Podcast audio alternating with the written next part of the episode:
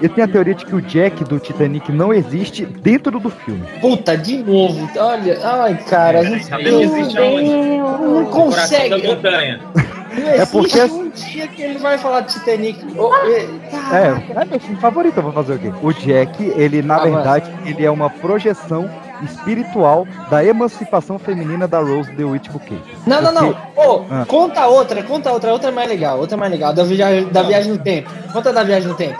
Nada, perde A da viagem no tempo é muito boa, Eu cara. já chego, eu já Até hoje. Pronto, ó, agora virou dark tem esse negócio. meses. Vai, acho que, ó, o programa que a gente fez de teoria da conspiração foi em abril. Até hoje eu recebo mensagem no direct sobre, sobre a viagem do, do tempo do Jack, cara. eu- Até hoje.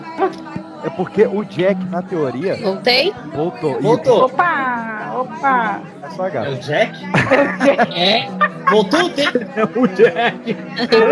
Não, não. Daniel, Daniel, vem comigo. O Jack, ele Ah. surge no momento em que a Rose vai se matar.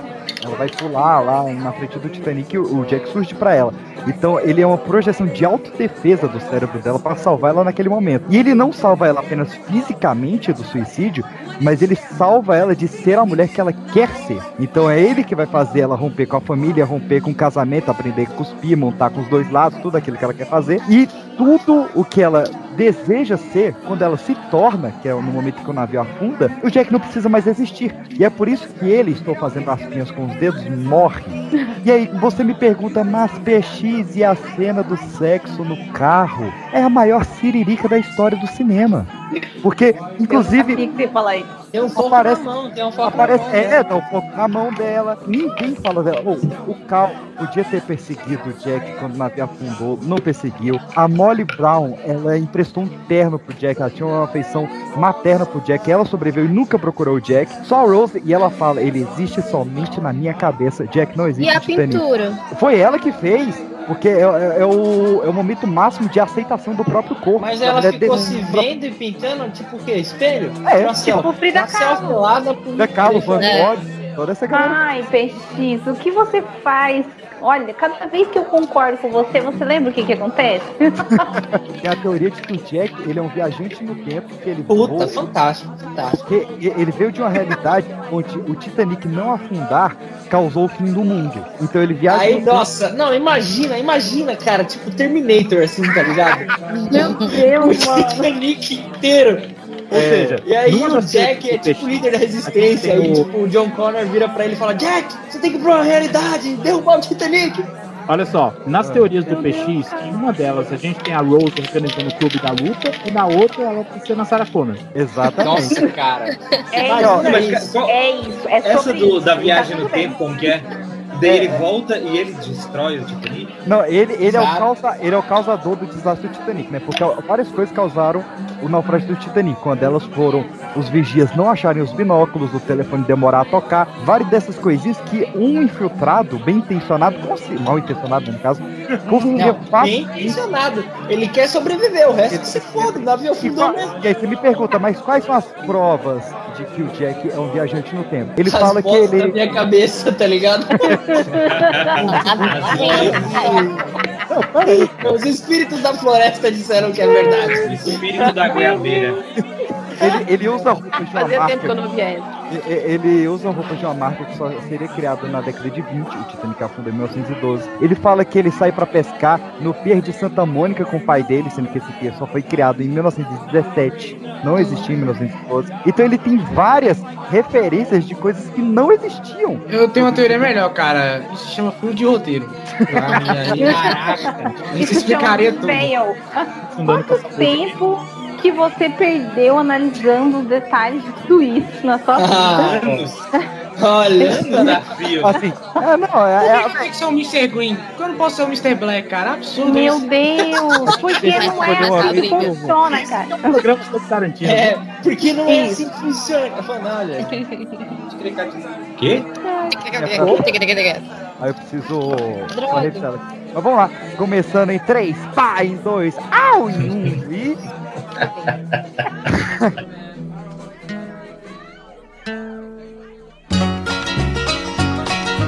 I keep hearing you're concerned about my happiness. But all that thought you're giving me is conscience again. Hmm. This is a tasty burger. Vincent, you ever had a big kahuna burger? Want a bite? They're real tasty. Ain't hungry. Well, if you like burgers, give them a try sometime. Me? I can't usually get them because my girlfriend's a vegetarian, which pretty much makes me a vegetarian. But I do love the taste of a good burger. Mm. You know what they call a quarter pounder with cheese in France? No. Tell them, Vincent. Royale with cheese. Royale with cheese. You know why they call it that? Because of the metric system? Check out the big brain on Brad. You're a smart motherfucker. That's right. The metric system. I just want you to know how sorry we are that, that things got so fucked up with us and, and Mr. Wallace. Y- y- When we, we got into this thing with the best intentions, really. I never. Oh, I'm sorry. Did I break your concentration? I didn't mean to do that. Please, continue. You were saying something about best intentions? What's the matter? Oh, you were finished. Oh, well, allow me to retort. What does Marcellus Wallace look like? What? What country you from? What? What? What ain't no country I ever heard of? They speak English and what? What? English, motherfucker! Do you speak it? Yes. Then you know what I'm saying. Yes. Describe what Marcellus Wallace looks like. What? Say what again? Say what again? I dare you. I double dare you, motherfucker. Say what one more goddamn time. He's black. Go on. He's bald. Does he look like a bitch? What? Get down, get down.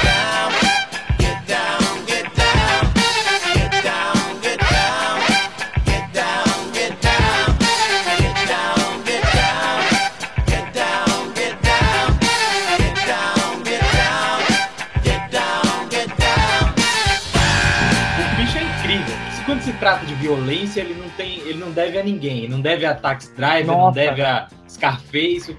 Filme incrível. Ah, eu tenho um ponto pra colocar que a minha irmã corrigiu ontem. a minha irmã enfermeira corrigiu lá, olha só.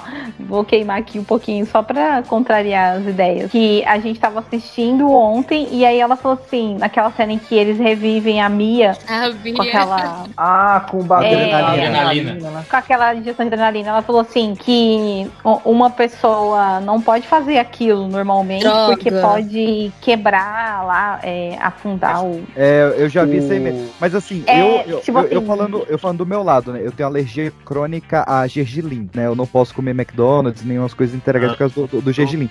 O que eu preciso nunca Que eu- um McLanche feliz, cara. Não, eu, É. eu, adquiri, eu, eu adquiri essa alergia, eu já tinha 16 anos já. Ah, então. Caralho. E, e eu, eu, tenho, eu tenho autorização pra comprar seringa de adrenalina em farmácia e tal, em hospital. Eu tenho essa Pera aí um autorização. pouquinho. Você Ah. come, um, você come um Big Mac e aí você fica Minha garganta cheirado, fecha. tá ligado? Na minha garganta. Caralho! Ah, adrenalina! Não, caralho. Eu tenho autorização pra comprar. Eu tenho, eu tenho autorização pra comprar Chama tua irmã aí, Antonielli. Pra caso eu Meu for Deus. pra, pra uma, uma fazenda, uma roça, um negócio que seja longe de hospital, eu injete adrenalina no coração pra me ajudar até eu chegar no hospital, sacou? E É, mas Ai, não pode ser daquele levar um jeito, né? Não, mas pera aí, você vai. Então, você tá a indicação vai- que o Dr. Gilson passou pra mim foi bem parecida com a do Pulp Fiction, inclusive ele citou o Pulp Fiction. Ah, não, tá de Meu. Deus! Não, Nossa, que loucura, mano. Quando for viajar, leva um pino sobrando, né? Olha só, Ô, eu, Qualquer eu vou coisa faz uma inalação. Ô, Wallace, Wallace, você Eu vou já encontrou o. PX ele tava com o nariz meio esbranquiçado? adrenalina, mano, é adrenalina. Eu Eu É, é, é, tá ligado? Eu preciso trazer aqui uma frase que o PX já disse pra mim, eu costumo usar muito depois disso, é sobre esse lance aí da injeção de adrenalina. Se a versão é melhor que a verdade, publica a versão, entendeu? Olha só. Isso só Olha, A gente tem, pra mim, um dos melhores papéis da vida do Tim Hoff nesse filme, né? É, que a gente quase não citou ele, a- o, é, o Pump, Johnny Bunny. É, esse papel é maravilhoso, mas eu tô trazendo ele aqui porque esse filme ele tem paralelos. Ele tem. é, não, não só as histórias continuam, mas as, as coisas elas são revisitadas dentro do próprio Tem filme. camadas, olha aí. Ele tem, tem camadas, porque. A cebola. É. Efeito cebola. O, o Ezequiel 2517 ali, ele é dito ali naquele. No, no início do filme, né? Num contexto tal. E depois o Julius passa pra refletir sobre esse, esse essa, essa oração, né? Refletir o que, que- o que, que ele tá querendo realmente dizer. E aí a gente tem o, o, o, o casal que entra, abre o filme e tal, violência. Abre e fecha o filme. Abre e fecha o filme. É. Aquela Aham. violência e tal, mas ele reflete em cima dessa violência. Ele quer largar aquilo lá. E o, o nosso querido Vincent, que, é, né? Não, não quer, acha essa bobagem e tal, ele acaba como? Acaba morto. Ah, é maravilhoso. Tem uma observação também que é de justamente sobre o casal, que ele fala uma frase quando ele anunciou o assalto no começo e no final a frase muda, né? E aí as pessoas ficaram dizendo que era um erro e tal. Mas o Tarantino falou que é porque no começo é a visão dos clientes e no final a cena é a visão do personagem do Samuel Jackson. Então por isso que a- as frases mudaram porque são visões diferentes. É que ela fala muito embolado, cara. É muito engraçado. Aí muda, né? A, a primeira e a É, segunda. mas ela fala, tipo, se, se alguém se mexer aqui, eu vou meter bala em cada um de vocês. Só que ela fala, tipo, muito embolado. Por isso que eu escolhi essa próxima one of abertura. you. É, é, Every? É, last one. E toca Pump. Eu acho que o. Ai, gente. Não. essa- Chega, me arrepio. Essa- é, cara, Essa é um dos Outra observação é que o Vince não pode entrar no banheiro, né? Porque é cap- é capaz de acabar o mundo. Cara, eu vou falar. Literalmente. Eu tinha vez que ele tá assistido no banheiro, tá merda. Esse, esse, esse, esse filme, né? Tipo, principalmente o, o Pulp Fiction. Eu vou falar, a primeira vez que eu, que eu ah, é, tava assistindo, eu falei, caramba, esse cara morreu de graça. E, a- e agora que eu tava revendo, é engraçado que realmente, tipo assim, é um bagulho nada a ver. O cara parou pra cagar, tipo, pra ir no banheiro e aí veio. Tywin Lannister. É, exatamente. Exato. Não é de graça, não é de graça. Morreu no trono. Desde Não, o mas eu tô com a teoria do professor Jairo também. Tem, tem relação ali, entendeu? É, desde o começo ele tá construindo o Vincent como um cara, ele usa droga onde ele não deveria, ele, ele faz as coisas que ele não deveria estar ligando pra nada, ele é distraído e tal. Então, assim, isso vai levar à morte dele. Porque onde Ele não é um bom exemplo, rapaz. Então, Só o John Travolta que, né? é sempre um Crianças, exemplo. no episódio de hoje aprendemos que se você droga e for fazer um roubo, não pare para adrenalina. Defecar. Até a Não próxima. pare para cagar. E aí, E se para, o modo leva a arma, pelo menos. Né? exatamente. Adrenalina. Deve uma ponto 50.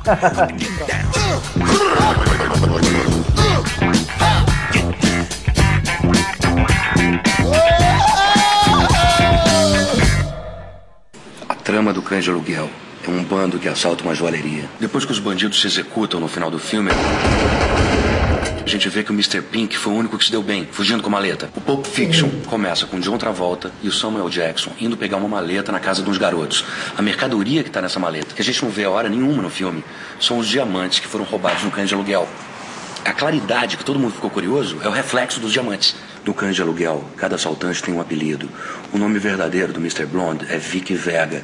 Ele é irmão do Vincent Vega, que é o John Travolta no Pulp Fiction. Você tá querendo me dizer que neguinho lá na gringa tá economizando personagem? Não, parceiro, não é isso. É que são detalhes que ninguém percebe. Eu vou te dar um exemplo. Por exemplo, o Mr. White, antes de entrar pro bando, ele era parceiro da Alabama. Labamba? Não, Alabama é a puta que te pariu. Alabama, que casou com Clarence no Amor a Queima-Roupa. Ah.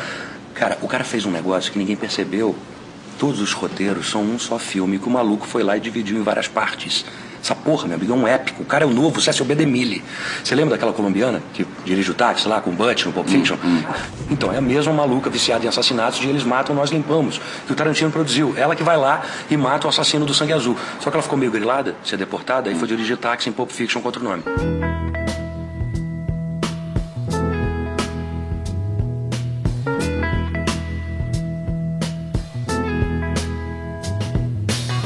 Pulp Fiction era uma trilogia, você acredita, cara? Eram três filmes no roteiro. Oxi. Ah, então, são três filmes no roteiro, né? Esse aqui. Sim. O- era o Black Mask, o Black Sabbath e o Pandemonium Rages. E é, era um cada um ia ser dirigido por um diretor diferente. O Tarantino ia, ia dirigir o Black Mask, o Avery ia dirigir o Black Sabbath e eles iam procurar um diretor pra ser o Pandemonium Rage. O Black Mask acabou virando o ato ali do Bruce Willis, o Black Sabbath o arco do John Travolta e do, do Rod. E a gente, a gente ficou sabendo que nesse Pandemonium Rage. Mas isso, isso não melhora o filme nada, isso é realmente só uma curiosidade. O que melhora Mas é, é o formato tipo o Grande Hotel, né? É. Isso, Exato, esse é o que ele reaproveitou no, no Grande Hotel, perfeitamente. Cara, e esse filme ele, é- ele é- ele é muito interessante, cara, principalmente porque ele faz a gente a gente tem uma noção de que o at- um ator desse filme, ele é realmente bom, só que ele realmente pega papéis errados, que é o John Travolta, cara. Ah, John Travolta nesse filme é. tá espetacular, cara. Tá muito espetacular, cara. Não, eu, merda, cara. eu acho que é assim, é aquele ator mediano que pegou um diretor muito bom, tá ligado? E, e já foi intencional também, né? Que o John Travolta não tava numa fase boa da carreira dele. Sim, E ele tava, né? Sim. Nenhum ator ali tava em ascensão. O cara só pegou a rapa. Da, da- Ele faz muito isso, né? E é por isso que dá certo, cara. Os diálogos do Tarantino são tão incríveis. Eu, inclusive, acho que o ápice dos diálogos do Tarantino é Pulp Fiction. Mas esses diálogos, eles são tão maravilhosos, eles engrandecem tanto o personagem que a gente tem uma, uma curta participação do Christopher Walken nesse filme e é incrível. Cara, incrível. que genial, cara. Que Ah, genial essa merda, cara. E ele falando do relógio, não, então, que seu, seu avô. Relógio na Acabou colocando no. E ele, cara, e sabe o que eu acho? Eu, eu vi, eu vi esse filme recentemente, o podcast. E ele lá falando com a naturalidade. Ele fala, então, e aí seu pai tava no meio da guerra do Vietnã, então ele colocou esse anel no cu dele e manteve lá até ele ser morto. E o garoto, cara, eu fico imaginando o garoto olhando isso sem entender porra nenhuma. Não, Tipo, cara, o que você tá falando, cara? Ó, o, o elenco, como o Jário falou, é brilhante, né? Samuel Jackson, o John Travolta, Uma Thurman, todo mundo. Mas ele era pra ser um pouco mais grandioso. Quem fez o primeiro papel da Mia Wallace foi a Jennifer Aniston. E ela la- largou pra fazer uma série sério? chamada Friends. Ela largou por causa Opa! Maior- Tadinha, acabou com a carreira. E, o, e o, o- o Tarantino, ele fez uma coisa. Impe... Cara, até hoje é impensável o que o Tarantino fez. Pra, a gente aceita porque a gente sabe quanto que deu certo. Mas o Tarantino aceitou o John Travolta no papel no lugar do Daniel Day-Lewis. Puta, não.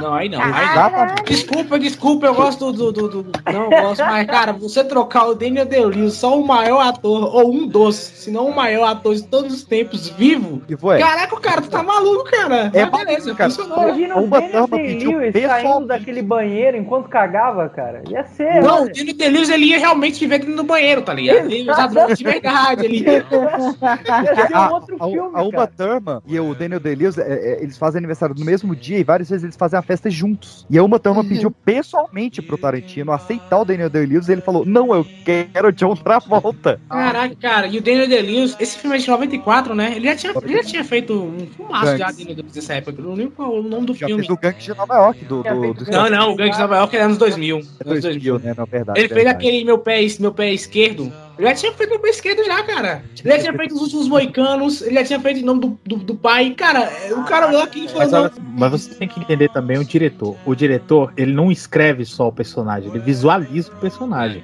É verdade. É, gente, desculpa, eu vou passar pano pra tudo desse filme aqui hoje. Eu tô aqui pra defender. Não, não, não, eu adoro, eu adoro. Então, então, Tinha que ter a dança, né, professor? Tinha que ter a dancinha, né? Pô, vai botar o Daniel. Aquela- Às vezes o Daniel Day-Lewis não queria dançar, né? Aquela cara Greasy, o cara ele é vem meio, dançando. meio travado, né? Tenho certeza que no seu aniversário você dançou com a sua namorada a dancinha de Pulp Fiction. Fala a Se não verdade. dançou, perdeu a oportunidade. Eu, eu, tá- eu vou chocar todo mundo agora e assim, eu gostaria de pedir que ninguém se exalte, por favor. Porque eu amo muito a minha namorada. Eu não, não pedi pra ela dançar porque, primeiro, ela é muito tímida, não, não gosta de dançar. E segundo, gente, por favor, é- eu, eu amo muito ela, mas ela não gosta muito de Tarantino.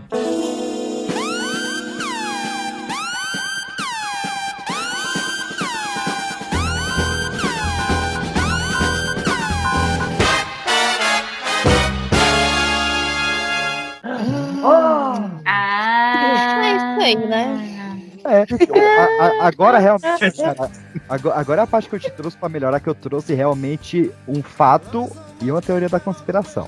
Olha aí. Tá. O fato é, o Tarantino ele recriou várias das maiores cenas do cinema que pouca gente percebeu. Primeiro, a, a clássica, que é a, é a cena em que o Marcelo Wallace está passando na frente do carro e ele manda aquele motherfucker. Aquilo é uma recriação da, do Psicose.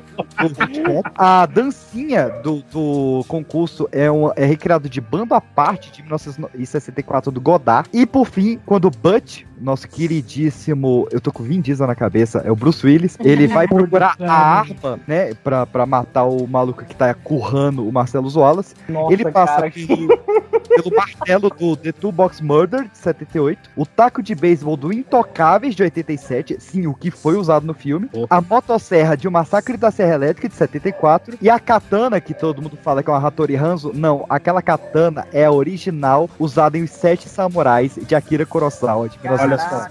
ô, Referências, né, Belfort? Você tava melhorando, você tava melhorando, Adorei. você tava melhorando o filme pra mim até chegar na katana, porque É. eu tinha a Tori Hans ali, cara. É. Inclusive essa cena gerou uma coisa que eu sempre costumo dizer pras pessoas, pros meus amigos, principalmente os amigos homens. Eu falo, olha só, se você tiver uma situação em que alguém que tá com você vai ser currado contra a vontade, não permite, isso é contra o código. Então, pô, eu vou É, falar. não, que você odeia, por mais que o cara queira te matar. Poucas coisas que ativam a minha quinta série. Na verdade, não existem poucas, não, existem várias. Mas essa, essa eu vou falar, cara. Na hora que, que ele, ele derruba o maluco lá e ele pergunta pro. Ah, esqueci o nome do mafioso. Vincent Vega. Ele pergunta pro Vincent Vega, Are you cool? Aí ele fala assim, No, man, I'm far away from cool, man. I'm far away from cool. É muito I'm far away from cool. aham. Eu dou muita risada, cara. Porque só eu faço essa. Cara, eu, eu, eu amo aquela parte do Bruce Willis, cara, de como aquilo vai escalonando, cara. Eu adoro E aquela merda, cara. Que ele vai, só. Era ele vai escalonando, vai escalonando. Você fala, irmão, onde é que tu tá indo, cara? Pera aí, volta Parece aqui pro principal, piada, cara. parece É, cara. Parece no iTunes? Uhum. Falando, falando e o Jack você tá indo, pera aí, volte aqui, eu vou falar da teoria da conspiração agora. Porque É tudo sonho, é tudo sonho, não é real, cara. Ele tá em coma. O quanto que você é familiarizado com a vida do rei Arthur, professor Jair? Ah, mais ou menos. Tá né. Existe uma teoria muito bem embasada, que inclusive foi teoria de mestrado de uma senhoria que eu esqueci o nome dela aqui, esqueci de O anotar. nome dela era Pedro Peixi, só que ela se não Que ela, ela faz um paralelo de que, na verdade, Pulp Fiction é uma releitura da lenda do rei Arthur.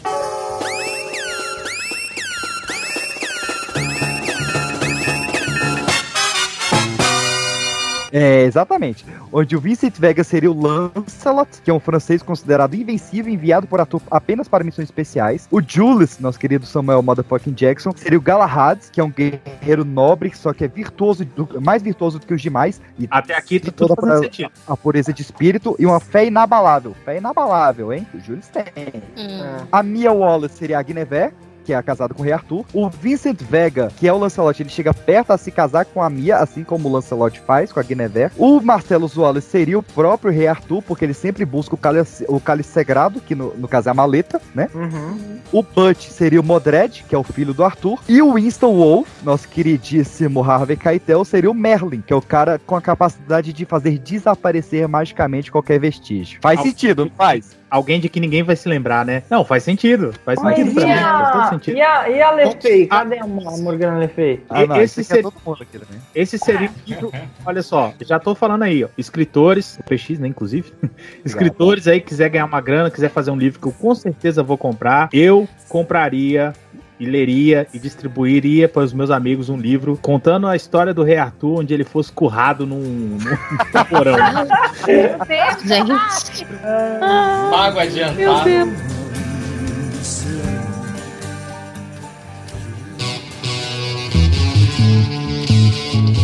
Você está ouvindo o Pipocast, o podcast que é um estouro. I got you. Uh huh. Uh, you thought I didn't see you now, didn't you? Uh huh. Uh, you tried to sneak by me now, didn't you? Uh huh. Uh, now give me what you promised me. Give it here. Come on. Fala, galerinha do pessoal, está começando mais um Pipocast para toda a sua rede de rádio, Spotify, iTunes, SoundCloud, Castbox ou qualquer plataforma de áudio que esteja nos ouvindo de forma legal e legal. E hoje, meus queridos, finalmente fazendo jus ao nome Pipocast, esse nome que nasceu do blog Pipoca de Pedra. E o Pipoca nada mais é do que a referência a esta comida maravilhosa do cinema. Então nós vamos começar uma série incrível sobre cinema, meus queridos, sobre filmes, principalmente sobre cinebiografias. Não, cinebiografias não, animal, isso é outra coisa. Sobre filmografia. Nós vamos falar a carreira de vários atores, várias atrizes, vários diretores, vários produtores. E começando hoje com. Ah, meu coração. Se não é um dos, é o. Não, se não é o, é o. Se não é o, é um dos meus diretores favoritos, do senhor Quentin Jerome Tarantino. E para falar deste cinema autoral maravilhoso, oscarizado e, por que não, sanguinário, estamos aqui com Mr. Golden. Fala galera, aqui Mr. Golden e eu tenho pra falar aqui um, tem um desabafo pra fazer. Eu fico extremamente desconfiado quando vou falar pra alguém de Tarantino e a pessoa não gosta. É, E isso é um- um desabafo que aconteceu há poucos dias comigo e eu ainda tô chateado.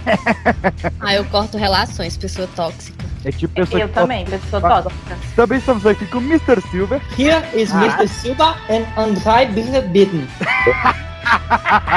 É russo miserável. Que desgraça foi essa? É a tentativa de lembrar o alemão que eu estudei há dois anos atrás. Tá certo, tá certo, vamos falar. nada.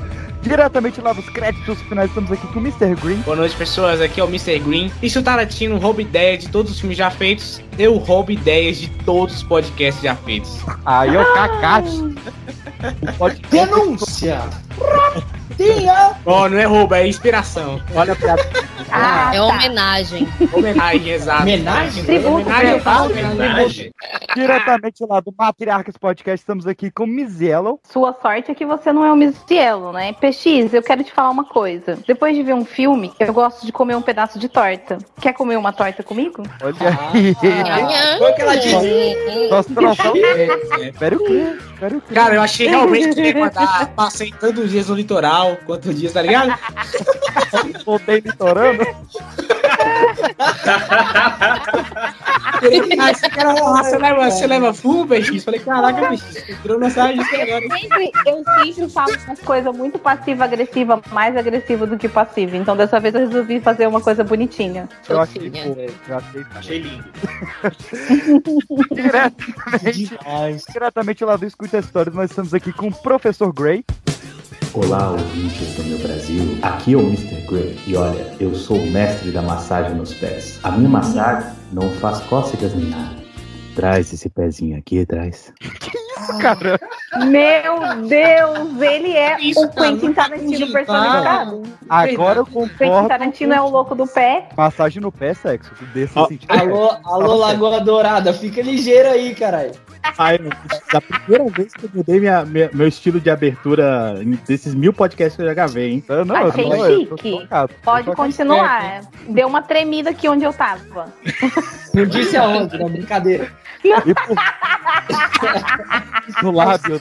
Ó, eu já eu tô. Já, Aqui, ó. Eu, Não, eu lembrei da. Rose no carro, meu Deus. Esse, esse programa é um forte candidato a superar o nosso, o meu recorde, pelo menos, do podcast de 4 horas de maluquice. É, Ah, Nossa senhora. daqui pra frente é só pra trás. E por último, mas não menos importante, diretamente lá do Poltergeist, estamos aqui com a Mrs. Black. Olá, ó, eu aqui de novo. Lute como Alabama. Ó, Alabama mora muito no. Arrasou. Ai, ai. Então é isso, meus queridos. Ai, a ai. filmografia com 90% concluída de Quentin Tarantino. E eu até pensei, vamos fazer quando ele lançar o 10, mas não, a gente gosta de teorizar. Qual vai ser o final da carreira do Tarantino? E, claro, relembrar toda essa extensa carreira enxuta. Olha só que paradoxo de Quentin Tarantino. Meus queridos, meu nome é Mr. Purple. E anybody. Não, ah, eu já me perdi a frase. Eita! Any of... Ah, pera aí, pô. É difícil a frase. Que ela é rápida. Of... eita! Ai, eu tô com, eu tô com um queijezinho na cabeça que eu tô no Purple Rain. Cara, tá Purple Rain, Purple Rain. Ele tem que se concentrar, gente. Senão não vai sair isso aí nunca. Isso porque não conseguiu a cartinha, né? Ele é o que o fucking freaks move. I wanna execute the marvel paquetar aí. É a abertura de Honey Bunny. Completamente. Meu Deus. Depois você coloca o trecho original em seguida para Pior as que o pessoas saberem alemão do é que, só o que inglês é. PX, era O que aconteceria se mal. o PX soubesse falar direito o inglês? Seria se a gente começasse o episódio e acabasse antes das me- da meia-noite. Vamos lá, vamos começar. Meu Deus, vou morrer. Tá que pariu.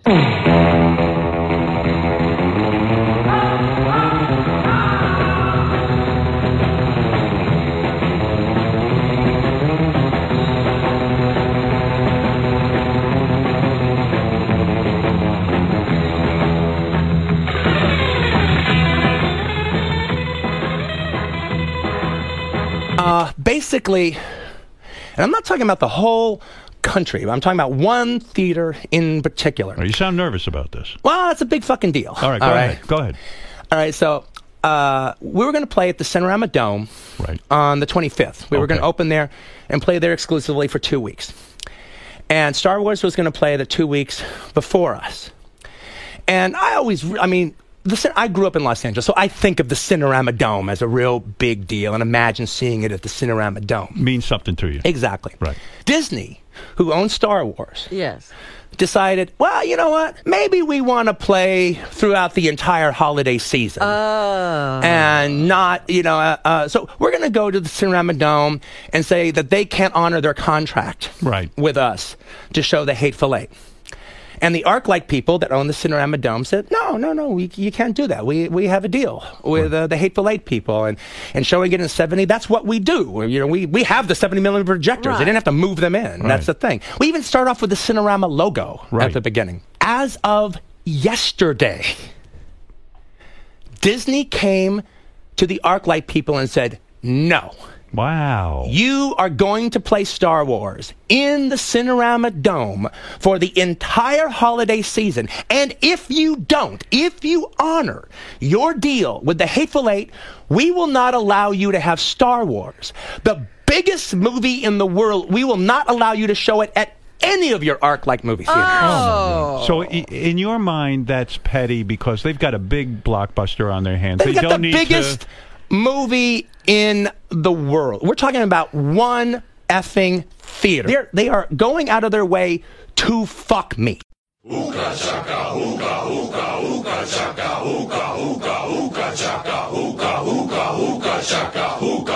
Meus queridos, vamos lá, vamos abrir a biografia de Quentin Jerome Tarantino, nascido em 1963 no estado do Tennessee. O garotinho que aos 16 anos decidiu largar completamente seus estudos e viver da sua grande paixão, que era o cinema. Na época, Tarantino já trabalhava na locadora, que era a Video Archive. Archive? Archive? Como é que fala arquivo em inglês? Não sei. Archives, tá. Archive, né? Lá em Maha... Ih, rapaz. Maha... Cara, eu tô tentando falar Manhattan. Fala o Manhattan. nome da cidade. Aqui, Mahatma Gandhi pegou, vai, é Maha- Manhattan, Manhattan, Manhattan. Obrigado. E na época ele conseguiu juntar o seu dinheirinho, seu salário como um operador de caixa na locadora e gravar o seu primeiro vídeo amador, que era My Best Friend's Birthday. Seu primeiro longa-metragem de 70 minutos, que já tinha a fotografia do senhor James Avery, que nós vamos falar um pouquinho mais dele lá pra frente, porque ele veio acompanhar a carreira do, Tarantino ali durante todo o seu início de carreira. Enfim, nessa época o Tarantino, ele era uma pessoa muito ímpar ali na cidade de Manhattan Beach, ao ponto de que certo dia um taxista foi desrespeitar a namorada dele e ele foi bater no taxista, o taxista tentou arrancar o mamilo dele com a boca. Ah, Olha que dependendo da- do lugar que Que você vai em São. Paulo, isso é bem normal. Eu acho que ele teve pra nessa situação aí, hein? Segundo o Quentin Tarantino, ele só não perdeu o mamilo porque o taxista era guloso e deu uma mordida grande demais. Se a mordida fosse um pouco. Olha como é que a gente começa o programa, né? É. Uhum. Momentos Polêmico, polêmicos. Ou seja, ele foi dar uma, dar uma mamada, né? Além de ser bastante briguento, né? O Tarantino tem um grande histórico de brigas. Ele também tinha uma mania feia de não pagar estacionamento na cidade onde ele morava. Isso fez ele ser preso três vezes. E ele também não dava gorjetas, né? É por isso, né? Não dava gorjetas também, vinagre. I don't believe in sex.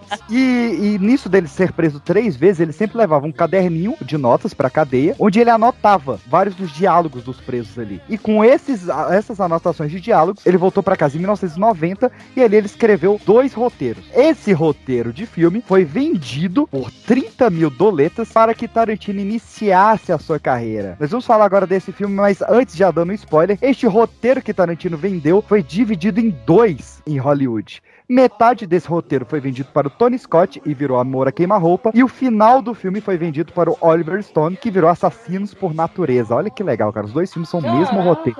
Isso é bem legal. Que E ni- enquanto ele vendia esse roteiro, ele fez um grande amigo ali, que era o Lawrence Bender, nessas idas e vindas e contando como é que foi a vida dele na cadeia. Ele só sentou com o Lawrence Bender e escreveu, meus queridos, um filme que chegaria nas mãos de Harvey Keitel, o cara de Thelma e Louise, o cara de O Piano, um cara que aceitou fazer o papel por menos de 10 mil dólares e botou um milhão e meio do seu próprio bolso pro filme sair. Estamos falando de Cães de Aluguel.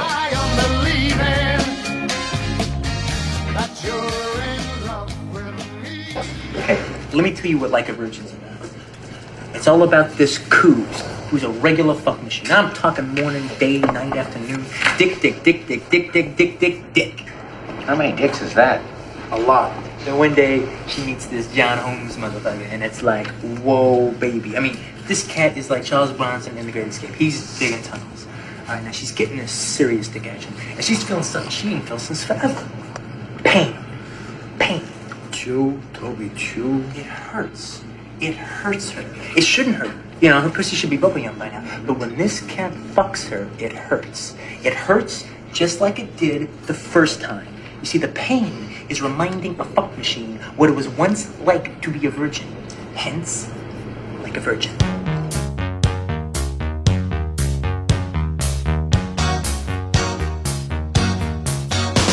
PX, é bom você falar isso, cara. Que eu acho legal a gente também falar do que o Harvey Cartel ele, ele tava em alta, né, cara? Ele tava trabalhando com, com o Scorsese, ele tava realmente assim, explodindo, né? Era um ator inacreditável. ele Última to- Tentação de Cristo, né? Do, do, do Scorsese. Sim, não, ele também tava, também tava em Taxi Driver, ele tava em. É, É, tava- ele é o tava- cafetão, né? Ele é o cafetão. É, ele também tava em outro filme também com, com o De Niro, um do começo, esqueci o nome dele agora, acho que é Caminhos Perigosos, alguma coisa assim. Ele também tava lá. Então, assim, eu acho que o que impressiona o Harvey Cartel, que topou ele aceitar isso aí, provavelmente foi o roteiro, né, cara? Ele vê que foi um roteiro fora do, do, do convencional, do que ele tava acostumado, né? É, tanto, que, tanto que eu- pelo que eu leio muito do Tarantino, a galera fala que, cara, quando eu comecei a, a, a- a trabalhar com roteiro, era muito, você tinha muita linha de conversa, sabe? Ah, fulano agora fala isso, agora fulano vai lá e fala isso. E no Tarantino, não. Você via que era realmente um diálogo, tá ligado? Era como se estivesse conversando com seu amigo. E, e- isso era, acho que, o que impressiona mais no- no- nos atores que fazem eles querer trabalhar com Tarantino, né? E é um diálogo que já vai formando o personagem, né? Que, que você não precisa estar. tipo, quem assiste muito anime sabe do que eu tô falando. Puta, que é aquela autoafirma, autoafirmação direto, né? Exato. Só que no- no simples diálogo, a vida inteira do personagem já tá sendo contada ali. Eu acho que esse, inclusive, é o maior engano que as pessoas têm em relação a Tarantino. Toda vez que eu vejo alguém que não curte Tarantino, vai falar assim pra mim, não, mas ele tem uns diálogos lá, uns, diálogos aleatórios lá no meio e tal do filme. Esses diálogos, eles não são aleatórios. Eles, eles constroem o cenário junto com o resto do, do roteiro. São maravilhosos. E, e, tipo assim, por mais que ele também seja aleatório, digamos que seja realmente aleatório, também que tá construindo um personagem que mostra que o personagem fala coisa com coisa, tá ligado? Você fala, cara, esse cara é ó, maluco. Não funciona, máxima- sabe? Tem uma máxima que eu escutei na faculdade que é verdade, cara. Quanto melhor o briefing, melhor o produto. E, cara, o, o Tarantino, eu acho que ele é o rei do briefing, tá ligado? Ele, Ele é. pega personagens que, assim, eh, você não dá nada e em duas, três cenas você já comprou a ideia do cara, tá ligado? Porque o diálogo funciona, a aparência, a forma como o personagem se comporta. Você fala assim, cara, eu, eu, eu quero assistir esse filme até o final. E eu acho que o Amor a Queima-Roupa, ele é o. a- a- assim, é o primeiro roteiro dele e é o melhor exemplo de como ele faz isso. Porque o personagem Sim, principal, você olha pra ele, não tem interesse nenhum por ele. Mas, Mas. é o Tarantino, é o Tarantino o principal do, do Aham. inteiro. Até o amor pelo cinema, o amor pelos filmes do Sony Isso. Shiba, nerd de quadrinho, Isso. os diálogos malucos. Louco, Sim. velho. O Tarantino se Ele só não tá trabalhando numa locadora igual porque ia, ia ficar muito assim na, cara, né? Cara, Às vezes até no roteiro original tava, né? Às vezes foi até escolha É, do pode ser. Como é uma adaptação, né? Eu também senti, tanto em Cães de Aluguel quanto é, nessa. é, Essa foi a primeira vez que eu assisti Amor a Queima-Roupa. Não sabia da existência desse filme antes, achei sensacional. Filmão pra caralho. Nossa, muito bom mesmo. e é um estilo que você. Como você vê que é um filme bem antigo do Tarantino, e aí a gente que já assistiu tudo do Tarantino até hoje, você fala, cara, olha aqui, o cara já era uma pessoa construída com as ideias do que ele queria fazer de grande desde esse filme aqui. Aí você tem a noção da dimensão da mente do cara. Era uma imaginação sem fim, assim, surreal. E a primeira vez que eu vi Cães de Aluguel, eu falei assim, gente, que caralho de filme é esse? Que é muito louco, é muito rápido. Você, você tem que ver umas duas vezes pra você poder conseguir descrever ele pra alguém quando você vai contar sobre a experiência. E tudo você sempre tem uma coisa nova, rápido. né? Não, e, É, e isso que a Tonini falou dele ser rápido, cara, pra mim foi perfeito, assim. Eu fui um fã muito tardio do Tarantino. Eu fui ver, ver ele, acho que, sei lá, no Bastardo já. Tipo, enfim, bem tardio mesmo. E aí eu falei, não, eu vou ver a filmografia desse cara porque eu realmente preciso entender a cabeça dele. E aí eu, eu aluguei na, na na locadora verde, o de aluguel. Eu falei, não, vou testar pra ver se tá funcionando, né? Se a legenda veio certo e tal, porque esse serviço de streaming, às vezes a- você baixa a legenda errada, né? Mas. Sim, aconteceu comigo em Four Rooms, tá? Quero dizer pra vocês. Eu baixei a, a legenda, eu falei, não, vou testar aqui pra ver se o filme tava funcionando. Cara, quando eu dei play e começou o diálogo do Like a Virgin, eu não consegui parar. E eu assisti o filme de É cabo muito a rabo, rápido. encostado na cadeira do computador. E quando acabou, eu falei, oxe, acabou? Aliás, É bem assim. Esse inteiro. filme é exatamente isso. Cara, E me lembrou muito uma, uma experiência que eu tive com, assim, assim, posso estar cagando total aqui nesse paralelo, mas a mesma sensação que eu tive assistindo Cães de Aluguel, que eu assisti também, como você pesquisa, eu também fui uma fã tardia do Tarantino, então eu vim descobrir ele faz uns 10 ou 7 anos por aí, não faz muito, eu acho. E eu tinha assistido Jogos Mortais, aquele primeiro, que acho que é do James Wan, James Wan. James, é, James Wan. É, o primeiro. É, eu senti a mesma coisa que eu assisti os Jogos Mortais 1, eu senti nesse cães de aluguel. Tipo, pá!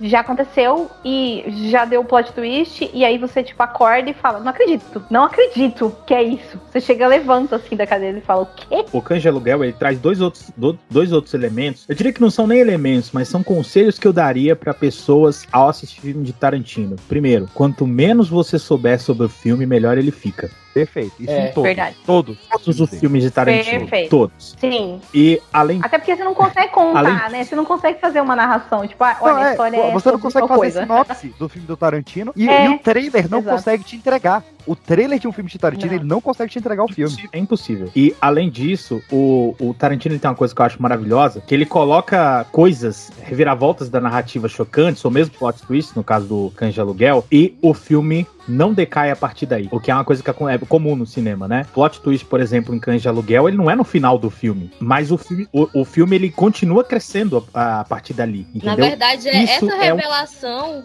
que, que prende a atenção da gente, né? É o que efeito faz você querer assistir. Sim. É, verdade. E Esse acho que é é uma é característica um- bem comum dele. Ele faz muito isso. Uhum. É uma qualidade que eu acho que não é qualquer cineasta que consegue fazer isso. Muita gente fala, ah, o plot twist é o quê? Ah, eu vou fazer uma revelação grande que você não esperava. Não, o plot twist, como a palavra diz, é você dar uma reviravolta na trama inteira. E é o que o Tarantino faz. Uhum. Ele bota um elemento que a trama inteira vai pro outro lado. Tudo muda ali. E isso é maravilhoso. O que, que você O fala? PX, como escritor, talvez ele entenda o que eu quero dizer. Que a narrativa dos filmes do Tarantino, ele segue muito, como eu posso dizer, uma linha de literatura mesmo, né? De, de livro. Sim, sim. Não, é, Achei é, não, é, é, não, mas é, mas é, tanto é que a- agora o, o Tarantino tá escrevendo, né, eu, eu, eu tô terminando de ler o Era Uma Vez em Hollywood, versão romance, e cara, que puta escritor de livro que esse desgraçado é. pra preparar, tipo, esse podcast e tal, eu li o romance, não terminei, né? Mas até a parte que eu cheguei, eu senti que ele é um. Ele não. Sabe, é- quando você dirige, você tem tudo ali na sua mão, sabe? Você consegue é, olhar ali as linhas, né? E eu acho que quando ele começa a descrever, eu acho que ele, puta, cara, ele dá uma meio, meio Tolkien, assim, tá ligado? Ele explica demais, ele, ele entra muito, É, e você fica tipo, viajada. nossa, cara, calma aí. Ele dá, ele dá a lista de filme durante o livro. Eu não li esse livro ainda, mas eu posso dizer o seguinte, minha visão, né? Eu, eu creio que assim, o Tarantino, o- os filmes dele, ele tem três elementos que é impossível ele adaptar para um filme. Três elementos que fazem esses filmes dar muito certo. Que é a parte, né? A parte dos diálogos, a parte escrita, digamos assim, a parte literária, que eu acho que é a espinha dorsal da coisa. Mas os filmes do Tarantino, eles são muito visuais. O visual conta Sim. muito. O visual trabalha muito pela narrativa, pela a, a construção de ambiente do filme e a trilha sonora do filme.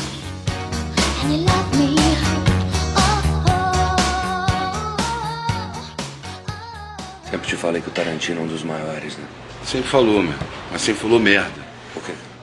A única coisa que o Tarantino fez foi canja de aluguel. Agora, o Kubrick, o Scorsese, entendeu? O Kurosawa. Meu irmão, não vou botar esses caras na roda, que esses caras são mestre faixa vermelha, porra. Esses caras são oitavo dan, esses caras são samurais, cara. Porra, quando eu falo dos maiores, tô falando da nova geração, meu amigo. Os irmãos Coen, Jean-Pierre Jeunet, Spike Jonze.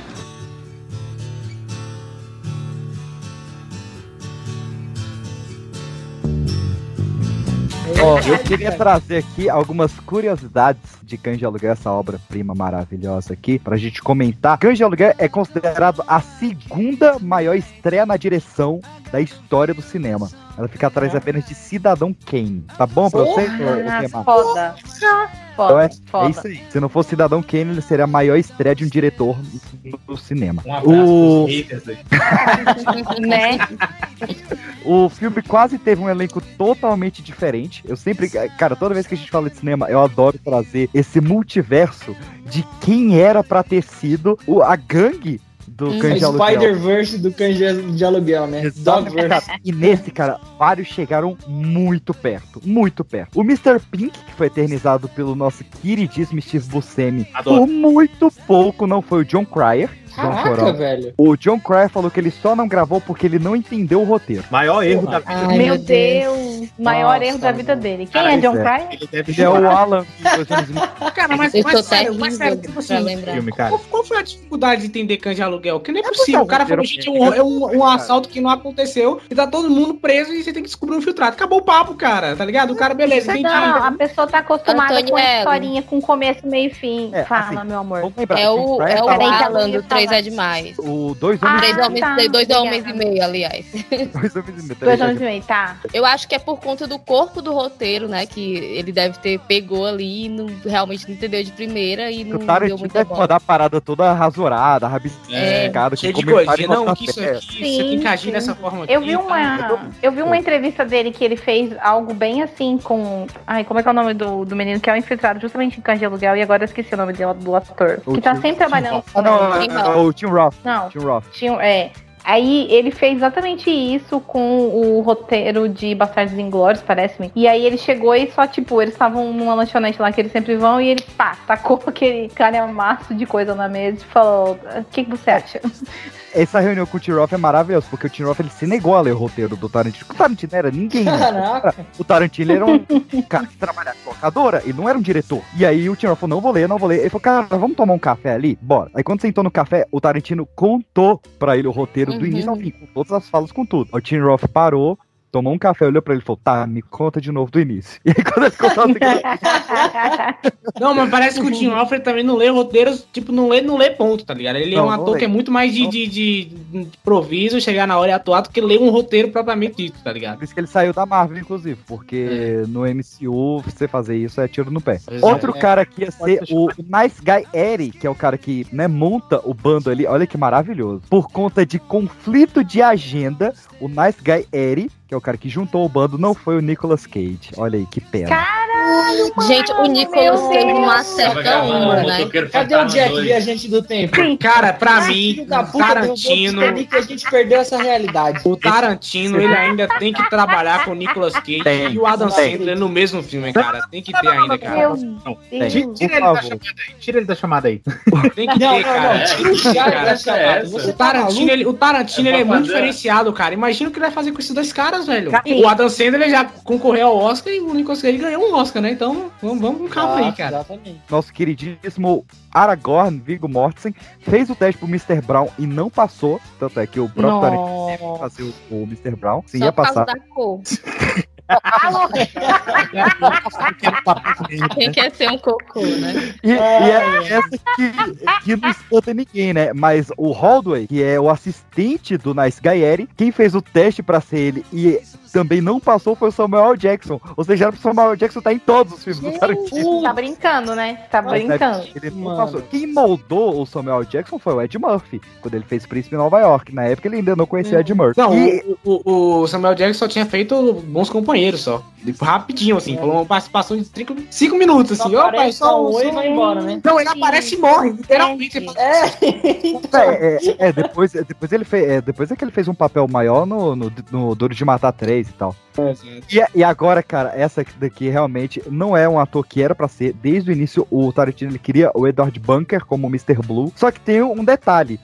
O Tarantino ele criou o Edward Bunker como Mr. Blue, só que o Edward Bunker tava preso por assassinato. Ele esperou o Edward Bunker sair da cadeia. Ele passou 18 anos na cadeia. E aí, quando o Edward Bunker saiu, ele chamou ele pra dar dicas de como seria um assalto daquele porte. Meu Deus! Consultoria. Pô, consultoria, velho. O maluco tá à frente, na cara. cadeia, né? Tanto é que, se você ver, o Mr. Blue ele quase não fala no filme, ele tem pouquíssimas falas, porque ele tá lá realmente pra consultar os atores de como é ser um criminoso.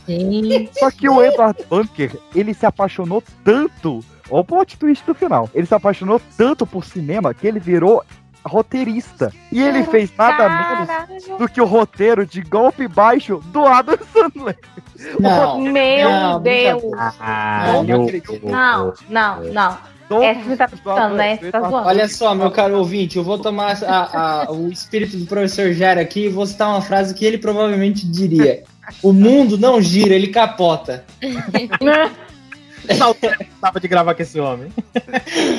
Ai, caraca, viu? Tô vendo a foto dele aqui de. de... Não acredito nisso. Vantagens de gravar com o PX.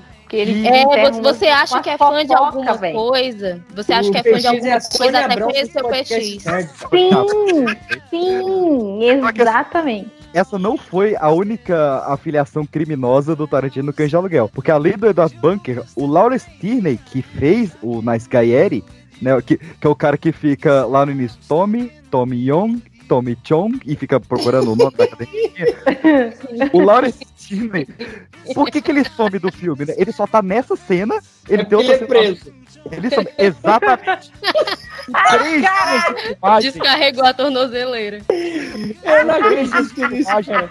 Ele decidiu apontar uma arma pro sobrinho dele de 5 anos. Meu ele- Deus! Meu Deus! Aí, Olha, o Tarantino, ele tava numa linha muito tênue entre o estrelato e a cadeia, né? Sim, É, é baixo ele tava andando né, com companhias fala. erradas, cara.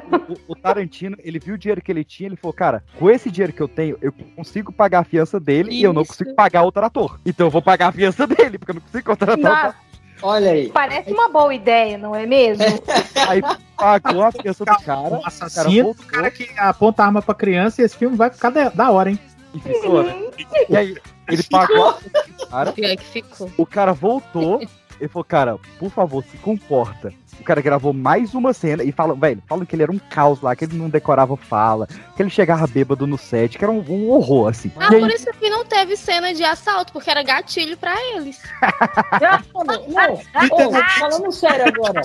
Falando sério, imagina essa galera num assalto, velho. Os caras cara iam matar nego de verdade, velho. Meu Deus, Os ia ter uma não da onde. Ele perdeu a oportunidade de realizar um assalto real. e assim, Cara, E aí eu digo mais, pegar esse dinheiro e pagar a fiança dos caras que ia ser preso, olha aí. Não, calma, calma que piora. Esse filme seria um Ai, documentário. calma que piora. Calma que piora, porque o Calma. Lawrence foi solto, né? O Tarantino pagou a fiança dele na sexta-feira. Ele gravou mais uma cena, foi pra casa, ele não gravava no fim de semana. Quando chega sexta-noite, o Lawrence Tierney decide metralhar a parede do hotel que ele tava em Hollywood.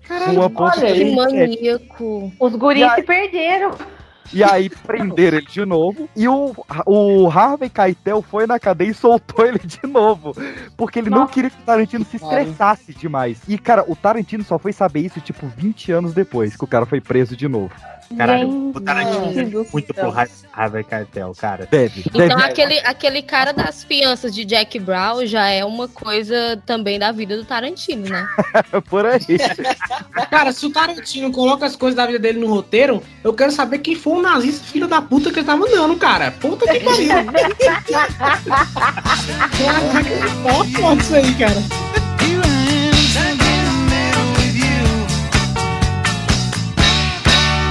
Here are your names Mr. Brown, Mr. White, Mr. Blonde, Mr. Blue, Mr. Orange, Mr. Pink. Why am I Mr. Pink? Because you're a faggot, all right? Why can't we pick our own colors? No way, no way. Tried it once, it doesn't work. You get four guys all fighting over who's going to be Mr. Black. But they don't know each other, so nobody wants to back down. No way. I pick. You're Mr. Pink. Be thankful you're not Mr. Yellow. Y- Yeah, but Mr. Brown, that's a little too close to Mr. Shit. Mr. Pink sounds like Mr. Pussy. How about if I'm Mr. Purple? I mean, that sounds good to me. I'll, I'll be Mr. Purple. You're not Mr. Purple. Some guy on some other job is Mr. Purple. You're Mr. Pink. K. Billy's Super Sounds of the 70s weekend just keeps on coming with this little ditty that reached up to 21 in May of 1970. The George Baker selection, Little Green Bag.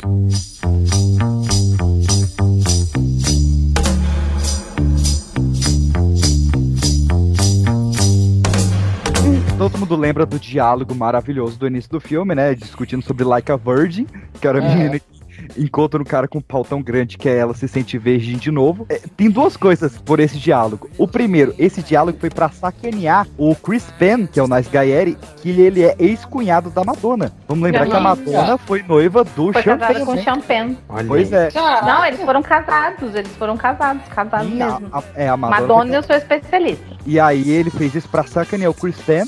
e a própria Madonna viu o Cães de Aluguel na estreia. E aí ela ficou abismada com aquele diálogo. E no dia seguinte ela mandou o CD Erótica pro Tarantino escrito Para Quentin, não é sobre pau, é sobre amor. Com amor, Madonna. amor. Não, é só, só o Quentin Tarantino Não é sobre mesmo isso. pra poder interpretar isso. Não é É, não sobre é isso. sobre Não é. Meu, só o Tarantino e a mente zoada dele pra interpretar um rolê desse. E o mais Cara. legal é que em Tarantino's Mind do Celto Mello, ele repete essa história toda pro. Quando ele vai explicar sobre isso a primeira vez, pra explicar Uhum. quem é o Tarantino, né? Eu achei sensacional. Muito bom, muito bom. Decifrei o código que o Tarantino criou. Essa fita aqui é minha tese sobre o cara. Peraí, é código ou tese? Porque sabe Ah, não, que são foi duas bom você coisas falar nisso. Foi bom você falar nisso, porque o Tarantino é o campeão mundial das teses. Primeira tese tarantinesca. Like a Virgin da Madonna. É a história de uma mulher rodada, que já tinha dado muito. Acontece o quê? Um dia ela encontra um cara com uma piroca enorme que faz ela sentir a pressão de quando era virgem. Você meio que nota no final que algum problema de cabeça ele tem, né? Vai. Algum, Vai. Essa história é completamente comprável. Quase cuspi a cerveja aqui, velho. O- e só pra fechar, o... uma das cenas mais emblemáticas de de Aluguel é o Mr. Orange, nosso queridíssimo Tim Roth, banhado de sangue, né? Depois de tomar um tiro, e todo mundo fala, velho, pô, mó cena mentirosa, o cara, porra, perdeu sangue que nem um anime e tal. Só que o Tarantino, ele, apesar de ser um cara que gosta de ser muito exagerado em algumas cenas, ele também é muito perfeccionista. Ah, não. E Se no falar Cães que de ele matou alguém pra fazer a parada, eu vou Não. parar por aqui, velho. Aquele sangue era real. Mas o sangue era de um bode. Assim, o, o, o- De um bode. Você quer que essa cena fique realista?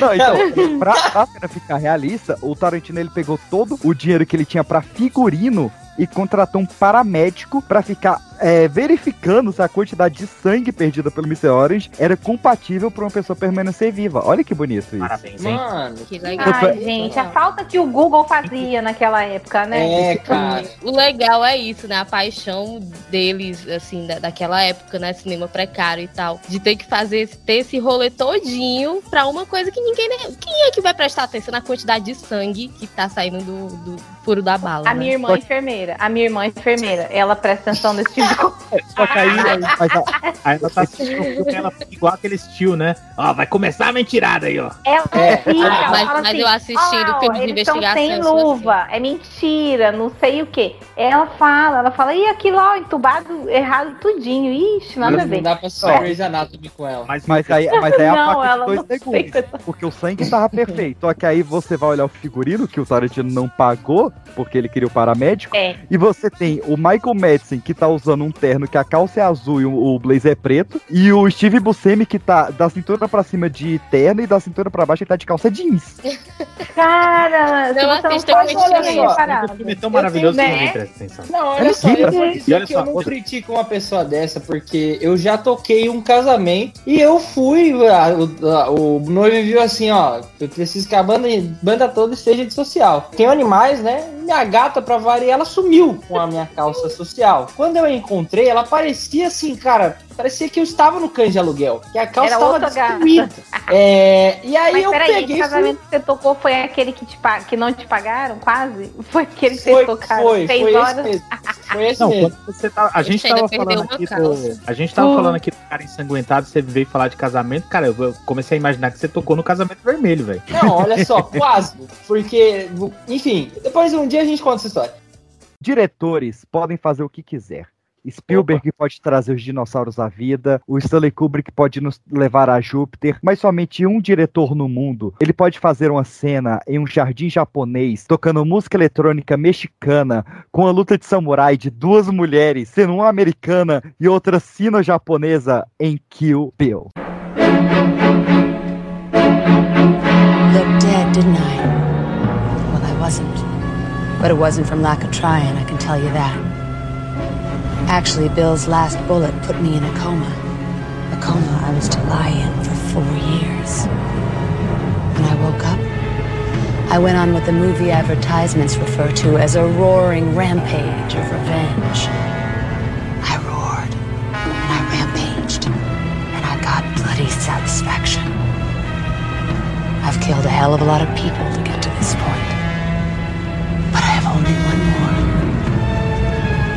The last one. The one I'm driving to right now. The only one left. And when I arrive at my destination, I am gonna kill Bill.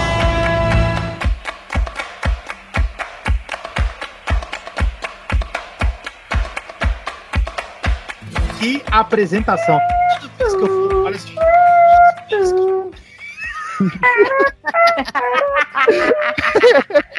Sonoplastia ele tá. Olha só, toda vez que eu for indicar Kill Bill pra alguém agora, eu vou soltar essa aí, tá? Obrigado. Muito obrigado. Cara, esse Kill Bill, Kill Bill é, é sensacional, cara. Quando, quando eu, eu já curti logo do início, né? Mas quando tocou a Nancy Sinatra, ela Nossa. cantando Bang Bang, eu falei, puta que pariu, tá Nossa, vindo obra de arte. Nossa, Muito você já para tudo que você tá fazendo na vida, né? Você Sim, para cara. e fica tipo, caralho, Garota, agora vem um negócio duas muito foda. Você você ajeita na cadeira, né? Você fala, é agora, irmão, é agora que eu vou ver um negócio diferenciado. Não, e, e virou música eletrônica agora, que é Bang Bang tá bombando nas nights. Aham, exato. sim. Muito bom essa Bombando música. nas nights. Falou o vovô, né, cara? Bombando nas Todas as baladas. Bombando na tem. Ai, meu Deus. Mas, cara, É muito idoso. an- an- antes de a gente falar do filme, deixa eu só falar. A gente tem que falar do, do vilão, né, PX? O nome dele é o. Caralho, o cara que. O Bill, né? Não, não o Bill, não, o ator. O ator. O O ator. Carradine. Cara, Cara, o David Carradine também tem um mega estranho, né, cara? Ele É? que morreu por causa disso, né? Exato, né? Que é a, a asfixia autoerótica que Cara, eles...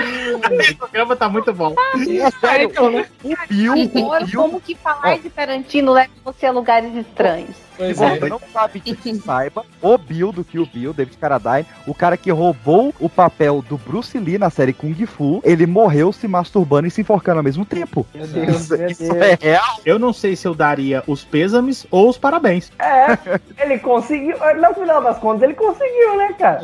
Eu acho que é a melhor forma de morrer. Cara, o, o- e, e- e o que o Bill, o, o próprio, o próprio PX brilhantemente contou aí, cara, é uma mistura tão bizarra, mas que funciona tão bem, cara. Porque tem anime, e aí tem uma espada samurai no meio cortando um cara, né? E aí do nada tem, tem uma briga rolando ao som de uma música mexicana. E, cara, isso é genial, cara. É Tarantino Cara, no máximo. ele é faroeste, ele é faroeste, ele é samurai, ele, ele é tudo, ele é tudo, cara. É tudo, tudo aquilo que, que tinha na mente dele, ele conseguiu despejar no roteiro e deu certo demais. Não, e, e dele, dele só não, né? Vamos dar os méritos aqui, metade do roteiro é da Uma Thurman. Sim, Sim, Aí, eu sim, tava verdade, esperando histórica aí. Ô, ô, PX, não tem um papo de que ele ligou pra ela e começou a explicar o roteiro no, no telefone pra ela para ver se ela comprasse a história ou foi ou foi, foi no então, livro, foi Não, no- eles começaram a escrever esse filme em Pulp Fiction. O, o, o Kill Bill, ele realmente ele é a série que a Mia Wallace fazia. Da, que, que ela, ela Uhum. conta pro Vince pegar. Eu fazia a série que eu era a garota da- das espadas, tinha uma chinesinha, tinha uma menina negra. E, e lá é as, as Eram víboras cinco mortais. garotas víboras mortais. Cinco. Que inclusive, olha que maravilhoso aqui, ó. Isso eu descobri fazendo a pauta desse podcast maravilhoso. Ele, ela se refere às, às víboras do Bill, né? O, clã do Bill, como The Deadly International Viper Assassination Squads, né? O esquadrão Uhum. de assassinos venenosos mortais internacionais. Mais conhecido como Shield, né? Cara, é quase. Se você pegar as iniciais de Deadly International Viper Assassination Squad, foi- Ah, verdade. Fosse. Isso é maravilhoso. Olha só, eu só queria dizer o seguinte: essa mistura toda que vocês estão falando aí muito bem, qualquer, qualquer diretor, qualquer um, você pode colocar Scorsese, Nolan, quem você quiser, o Zack Snyder, qualquer um que tentasse Não, metade das coisas que tem em, em Kill Bill, o filme ia ficar ruim. Qualquer um. Olha, eu não vou, Uhum. não vou falar não que o Scorsese é diferenciado, mas sim, fato realmente, né? Não vou falar o do Scorsese que ele é diferenciadíssimo, mano, mas, mas o resto... Esse filme não poderia ter sido de outra pessoa. Tem Não, que não, ter exato. sido do Tarantino. É. Exato. Ó, eu, tipo, a maioria dos filmes que, eu- que assim, que é, eu vi filme de ação, de diretor assim, que tem um pouco mais de mão pesada e tal, comecei a assistir muito na casa dos meus avós, porque eu ficava esperando minha mãe chegar, né, do, do, do trabalho, e ficava com meu avô lá é, matando tempo e, enfim, o filme que ele ligasse estivesse passando na televisão, é, a gente ficava assistindo. E eu lembro exatamente da, do da primeira cena que eu assisti de um filme é, do, do Tarantino, que foi a cena que a uma, a uma Turner, ela entra no meio lá do, do, do, do chá lá da, da Lucy Liu e começa todo aquele diálogo é, em, em- em japonês e do nada a Lucy Liu mata o maluco e começa uma pancadaria e aí, Não, cara... pera aí, pera aí. Ah, Não, Antes é a da reunião pancadaria. dela. É, a É, reunião, ela, é. ela tá fazendo a reunião com os sócios, os sócios não querem aceitar ela porque ela é, a- é sino-americana japonesa, né? E realmente a Lucille é. Ela, ela é descendente de chineses, japoneses e americanos. E ela levanta, ela mata o cara e. Editor, me ajuda nesse monólogo que a Lucille faz improvisado. Now, if any of you sons of bitches got anything else to Now is the fucking time, cara. É, cara, é muito foda. Não, é muito então, foda. e a cena que eu lembro de, de ficar assim, cara, eu quero ver esse filme pra sempre, foi o final que tem a conclusão do, das duas na neve, exatamente como o Peixe descreveu. Tá tocando uma música que eu achei mega estranha. Eu falei, até eu falei, vô, que filme é esse? E aí ele falou assim, não sei, filho. E aí a gente continuou assistindo. Cara, foi fantástico. Não sei, filho. Olha, justamente com Kill Bill aconteceu algo parecido aqui em casa, que eu tava assistindo Kill Bill. Aí o meu filho viu aquela cena lá em que ela mata a, a personagem da Vivica, a Vernita Green, né? Aí tava tocando uma música animada, sendo que tava numa luta, né? Assim, totalmente. Puta aí o Yugi, aí o Yugi, mãe, por que tu tocando uma música tão animada numa cena tão triste, né? Que foi quando a menininha entrou e viu elas lutando. Cara, é, é essa luta. E o filme abre com essa luta, cara. É uma luta tão foda. Tão foda, cara. De tudo, velho. Ela escondendo o revólver da, da, da caixa de cereal. E é faca pra todo lado. E quando chega a criança que elas param, todas ensanguentadas, tem que fazer todo aquele teatrinho. Cara, que cena. E tu vê mara- que é aquele, aquele personagem de casa, né? é, Casa de família, tudo iluminado, coloridinho. E Sim, toda a bagunça lá da luta dela. É é uma construção de cena de luta que deveria estar na, na- nos manuais de, de, de cinema, cara. Cara, Porque você pega todo o contexto, a história das, daquelas duas. Ela, ela não é gratuita, né? Ela não é gratuita. É. Ela é a primeira luta do filme. Você não sabe nem o nome das personagens e você tem um sentimento na luta. Uhum. As características de cada um e como que a, a, a luta ela vai se cadenciando. Ela tem vários momentos, vários. É, é, é como se fosse um mini filme, né? Cara, pô, isso é incrível, cara.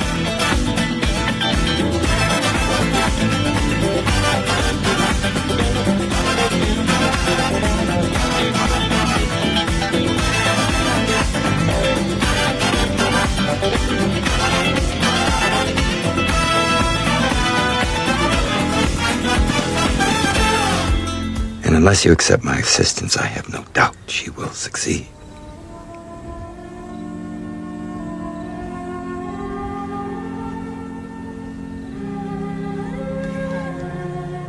I don't dodge guilt, and I don't chew out of paying my comeuppance. Can we just forget the past? That woman deserves her revenge.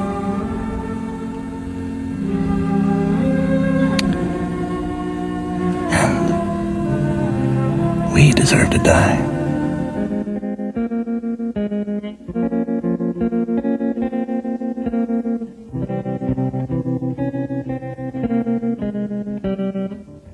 Vamos lista por lista da, da Bellatrix. A gente tem essa primeira, da Bernetta Green. Depois a gente tem a da Orenchi. Orenchi! Cara, é maravilhoso, cara. A origem dela contada em anime. Os Crazy 88. Puta, É, muito, foda. massa aquelas. É me muito pegou. foda. O que acho que o que me pegou assim É. de querer saber quem é Tarantino foi aquela cena ali em formato de mangá, né, Uhum. de anime. O sussurro sai da boca dela, a palavra, né? Whisper. E ela, e ela engole a palavra É. de volta. É cara, que solução visual foda, cara. Muito boa. E, e, cara, assim, outro diretor, sem querer ficar, continuar babando Se o falar Snyder de novo, vou sair da gravação, viu? sem querer continuar babando o ovo do Tarantino mais do que eu já babei, vou babar ainda durante esse programa, mas o- outros diretores tenham pensado em outro tipo de solução, um, um monólogo, um voice-over, sabe? Um, um- uma cena rapidinha ali em preto e branco, sabe? Com um colar caindo no chão. Mano, só o diretor que leu muito vizinho, tá ligado? Ele pensa numa Não, saída para de malhar o Snyder aqui. O, o outro, que é o, o, o Michael Madsen, qual é o nome do, do, do cara? Não lembro. É o É o Bud. Bud. É o Bud. Que também é maravilhoso, que ele já chega dando um tiro de sal no peito da, da, da, da Beatrix. né? Cara, é Não, muito- mas tem, tem um. Antes disso. Antes disso, a gente tem um- um- uma preparação, né? Um anticlímax ali, porque você tem um, um diálogo dele, né? Do, do Bud falando, não, porque é, essa mulher, ela merece a vingança dela. Cara, e- essa- e- e- e- esse diálogo é foda. Esse diálogo E é aí, ele fala que penhorou a Hattori Hans É. dele. Então, assim, Canalha. enquanto você tem um clima pra luta de facas ali e com a luta da, da Orenchi, por exemplo, no caso dele o clima é completamente diferente. Você acha até que ela vai desistir, né, de, de matar ele. E o tiro de sal quebra completamente essa expectativa. Não, é, Ele foi até o mais cruel, né? Vocês falaram do anime e o anime ele foi feito pelo estúdio IG Productions. E esse estúdio, ele, ele animou animes, por exemplo, como Haikyuu, que é um anime de vôlei, né? Muito bom. Uhum. Ele também animou um anime chamado Psycho Pass, que é um anime cyberpunk. E ele também trabalhou com alguns episódios de Evangelho. Então, assim, era um anime que era famoso. Era um estúdio que já era famoso, tá ligado? Aqui tem informação. E aí ele foi Gratuita. direto lá. A curiosidade gratuita aqui não, não vai agregar nada ao episódio, mas Psycho Pass que você citou aí, eu já assisti ele na faculdade pra fazer trabalho de uma disciplina. Olha aí. Netflix. Não, e vale lembrar também que ele também animou um anime muito famoso esse estúdio chamado Animou um Ghost in anime? the Shell. Ah, só Ghost in the Ghost in the Shell? Shell é. Só, só pegou um dos mais famosos animes de todos os tempos e eu vou animar aqui. Só Ó, o melhor anime. Mas, cara, voltando pra luta do Bud, né? A luta do Bud é interrompida no meio, porque ele vai enterrar viva, que é o meu maior pesadelo da vida, ser enterrado vivo. E, cara, Ah, é pra mim, não, né? essa é a cereja do Uhum. bolo que coloca Kill Bill como o maior filme de Quentin Tarantino, porque poucos filmes criam um personagem tão emblemático, tão histórico, ao ponto de, mesmo quem não viu o filme conhece, do que Pai Mei. Puta, Pai Mei é incrível, cara. Uhum. Ele tá do lado de Mestre Yoda, ele tá do lado de? Mestre Splinter. Ele tá do lado de Tá Mestre do lado de Mestre Splinter. Pra mim foi uma referência muito pessoal. É verdade. O que, que, que você falou aí, Six? Não, é tipo, é que assim, eu, eu já eu acho que ele é, é tão estereotipado do mestre assim que ele chega a ser engraçado, sabe? É, Eu acho mas que é porque o cinema chinês era aquilo, né? Tinha Não, um- sim, mas vocês não sentem que tira um pouco do peso do, do, do mestre? Pra mim, não. Ele é. Cara, eu acho, eu acho que você tá tão imerso naquela história que você compra. você É, fala, beleza, vamos é. lá, cara, vamos lá. Vo- Você sabe que é proposital, entendeu? Ele É. não tá fazendo aquilo pra ser sério. Tipo, Ele é golpe que explode o coração, cara. É. Esse golpe não existe, cara. Não, mas você tá lá. É, Não eu existe que entendi você da mesma o porque, olha... Mano, vocês assistem Naruto aí, vem falar É, mano, tá maluco? Explode o coração. Não, e olha professor só. Jairo, professor Jaro, o Naruto jamais, jamais diria isso. Jamais. Até baiou. O cara faz o Five Pound Exploring Heart. Ó, Naruto tem golpes piores, pô. Naruto tem aquele golpe lá do mil anos de morte, o cara enfia Meu dentro amigo, eu. Tá maluco, parceiro? Mil anos de morte nome de golpe é Meu Five. Pontes Palm Exploring Heart Technique, cara. Exato, cara. Meu Deus. Peraí, repete de novo e fala com calma agora. Five Pounds Palm Exploring Heart Technique. Olha. Ainda bem que não é, o filme não é que nem anime, que tem que falar o nome Nossa. do golpe pra poder funcionar, né? Porque É, Nossa. Cara, é maravilhoso Não. porque, tipo, é, cara, isso demora, tipo, uns 28 minutos de filme pra explicar todo o treinamento dela e é só pra mostrar como que ela vai sair do caixão. E é, não, e cara, cada cena ali. E quando ela usa o golpe, é o golpe é tipo vocês já, vocês já treina- treinaram dar aquele murrinho assim? Já Claro. na parede de Já, chapisco claro. Já, acho, que todo, acho que todo mundo já fez. eu eu, já- já, eu- digo com mais. certeza, mas Eu já. já, eu já tentei Só- usar numa briga, mas não deu certo, não. Ô, gente. É claro.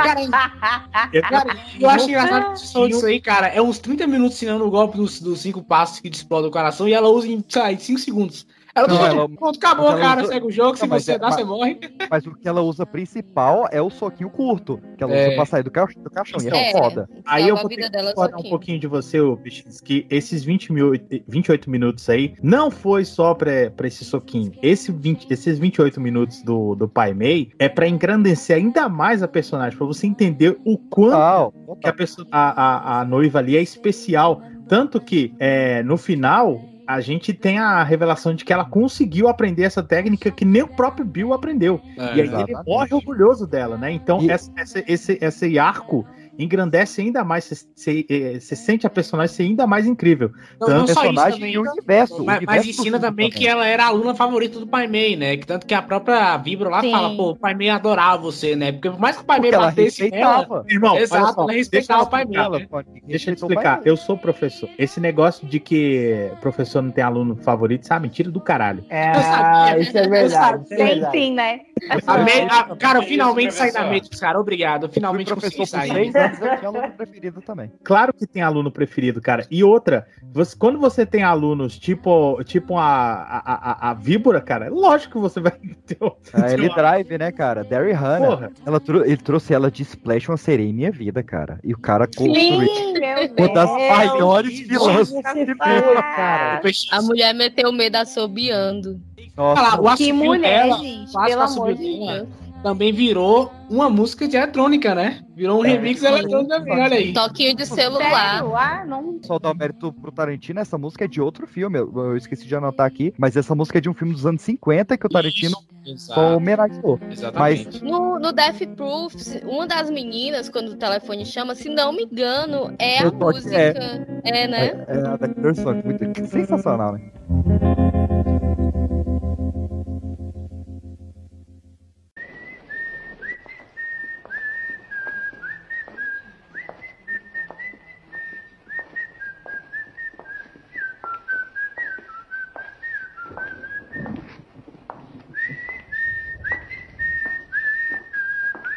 Em Eles Matam, Nós Limpamos, tem um programa policial que aparece a foto do Seth e Richard Gecko, que sumiram no Texas. Esses irmãos Gecko são os mesmos bandidos malucos que quebraram tudo lá no Drink no Inferno. Tava lá no velho continente, na Europa.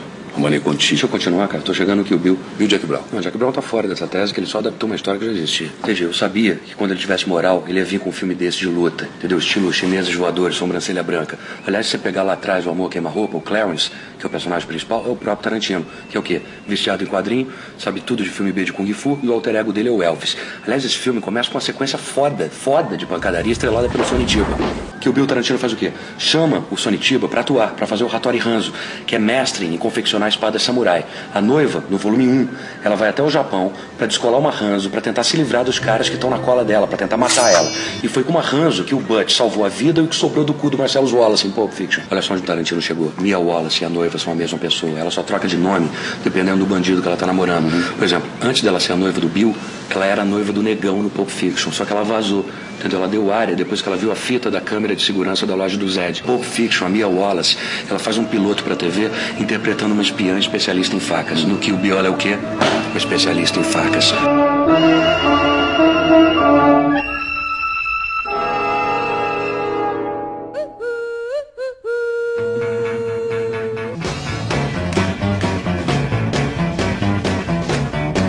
Cara, a Daryl Hannah, realmente, eu sou muito fã da personagem. Eu espero muito que ela volte no Kill Bill 3, porque não mostrou ela morrendo no Kill Bill 2, É. né? Então, Sim, ela pode por favor. E ela tem duas cenas, né? A primeira é ela indo matar a Beatrix no hospital e fazendo a subiu com o jaleco desenhado à mão a lápis, cara, que é maravilhoso. O tapa-olho Ah, com a cruz. muito bom. É incrível. É uma cena que marca a história do cinema. Mas eu queria falar da luta da Ellie Drive com a Beatrix dentro do trailer do Bud. Cara, que luta foda, cara. Bem coreografada.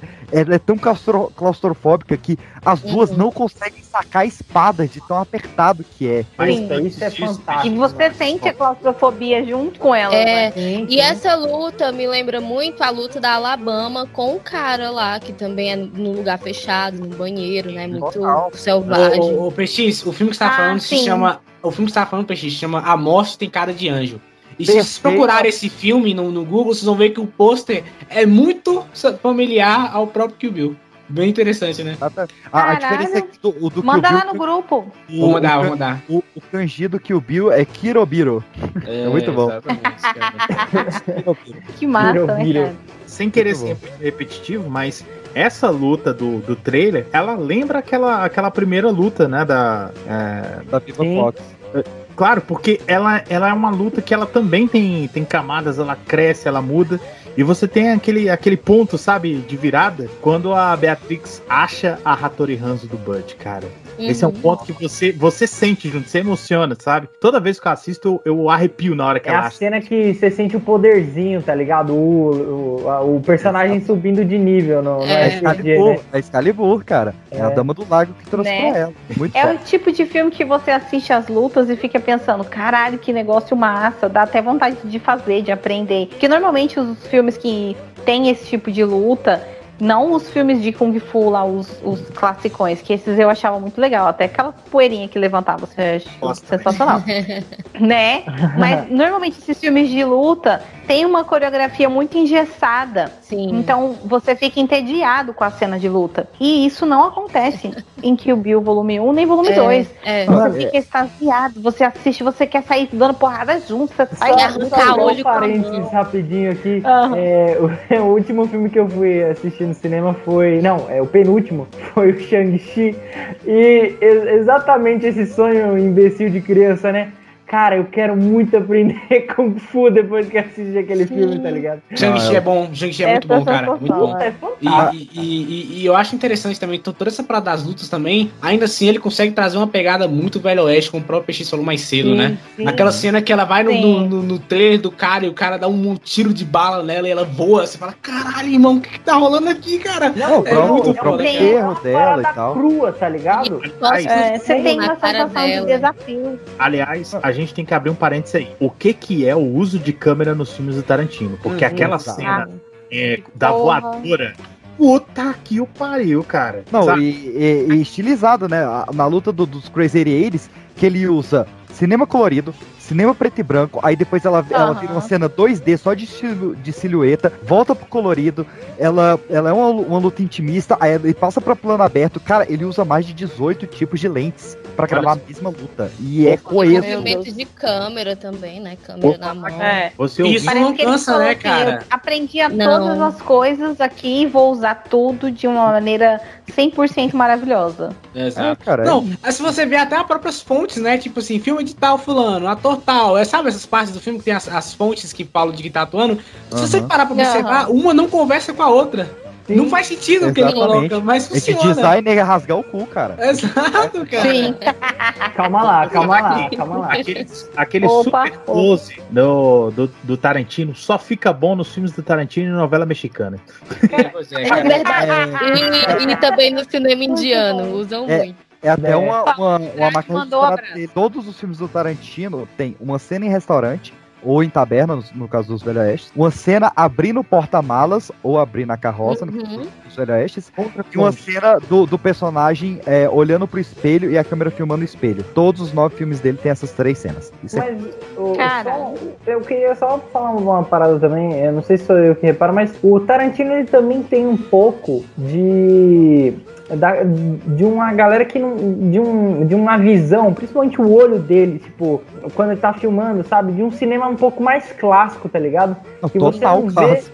Que você não vê muito na galera mais nova, assim, sabe? Que ele trabalha muito com plano aberto, com é, plano contra plano também, mas tipo Cara, assim, filme 75mm, Six. É. Cara, tudo Não, era uma vez mas- em Hollywood, é ele, isso, ele fazendo isso no máximo, né? E fala, galera, Sim, é óbvio que eu estou fazendo aqui e estou mostrando pra vocês que eu estou fazendo isso, entendeu? Sim, isso é muito bom, sim, cara. sim, é muito estilizado a, a- o tipo é um plano, é aquele plano aberto sem desfoque, sabe? Uhum. É, é muito, muito Tarantino. Eu acho que o Oito Odiados eu diria que é o, é o ápice dele nisso. A- a- principalmente por ser em 75mm.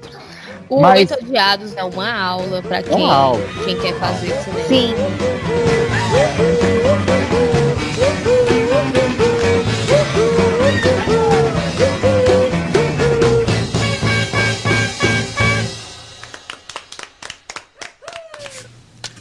Staple of the superhero mythology is there's the superhero and there's the alter ego. Batman is actually Bruce Wayne. Spider Man is actually Peter Parker. When that character wakes up in the morning, he's Peter Parker. He has to put on a costume to become Spider Man. And it is in that characteristic Superman stands alone. Superman didn't become Superman. Superman was born Superman. When Superman wakes up in the morning, he's Superman. His alter ego is Clark Kent. His outfit with the big red S. That's the blanket he was wrapped in as a baby when the Kents found him. Those are his clothes. What Kent wears, the glasses, the business suit, that's the costume.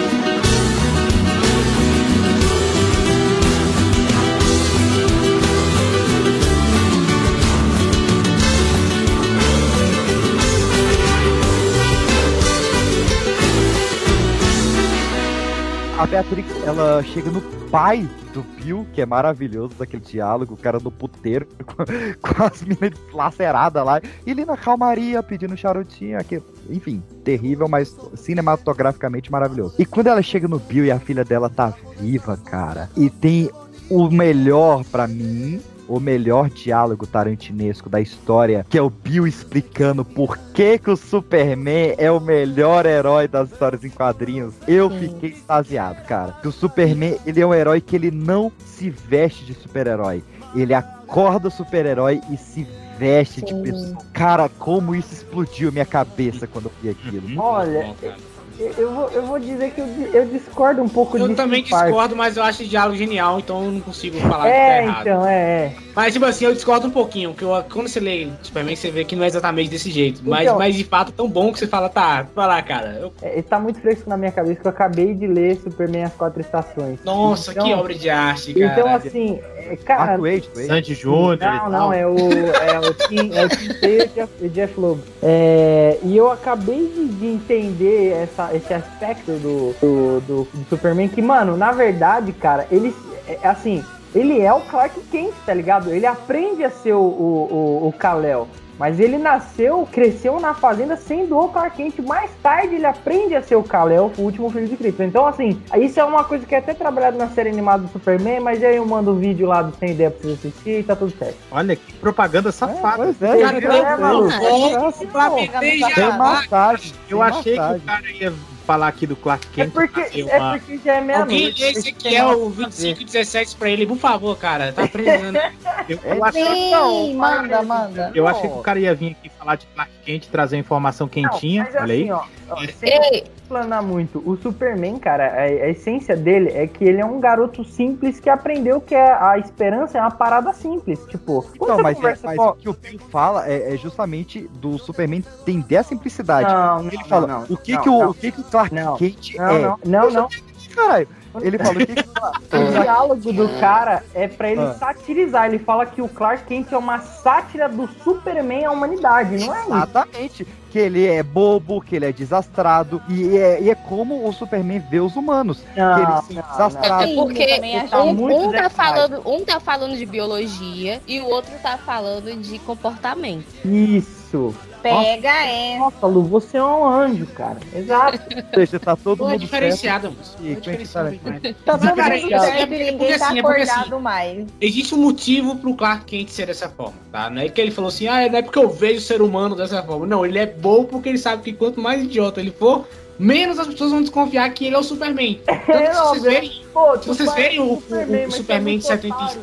77 com o Christopher Reeve, cara, a atuação do Christopher Reeve é monstruosa, cara. Ele consegue pegar É. tudo aquilo que o Superman é, Nenhum, tá ligado? nenhum outro nunca chegou aos pés. Exato, ele é todo bobão assim, aí de repente ele muda o, o corpo totalmente. Então acho que a ideia do Tarantino é justamente essa de satirizar mesmo. E funciona, tá ligado? É bom pra caramba, cara. É legal pra caramba esse diálogo, eu acho lindo. Lindo, É lindo, lindo, lindo. é lindo. É, é, é- é que nem vocês dois falaram, cara, é um diálogo tão bom, tão bem construído, que mesmo que você não concorde com ele, você respeita a porra do Exato, você fala, não, tá, tá Não, certo, tudo Tarantino. bem. É isso aí, é É isso mesmo. incrível. E o filme termina com Malaguena Salerosa, que pra mim é a música mais Ronaldinho Gaúcho do mundo, porque ela no mesmo ano, ela conseguiu ser gravada por uma banda mexicana, pelo Avenged Sevenfold e pelo Chitãozinho Chororó, no mesmo ano. Olha, Peixinho, sabe, sabe uma parada que eu gosto disso, cara? É porque, tipo assim, se você vê o, o, o, o Kill Bill Volume 1, né? O Kill Bill Volume 1, ele é aquele filme todo de ação o tempo todo, né? 20, duas horas de ação, porradaria comendo, e aí todo mundo foi pro cinema, acho que esperando a mesma coisa. E não viu, viu um filme completamente diferente, um filme mais humano, um filme que fala da paternidade. Eu acho isso tão genial, cara. Você fala, cara, olha como o É. cara ele falou assim: não, gente, vocês querem ver isso, mas eu não quero falar sobre isso agora. Eu já falei sobre O- isso antes. O, o Kill Bill 1 é fracasso de crítica e o Kill Bill 2 é aclamado pela Pois é, crítica cara, é muito bom, cara. Que o segundo filme, provavelmente de público, deve ser o inverso, né?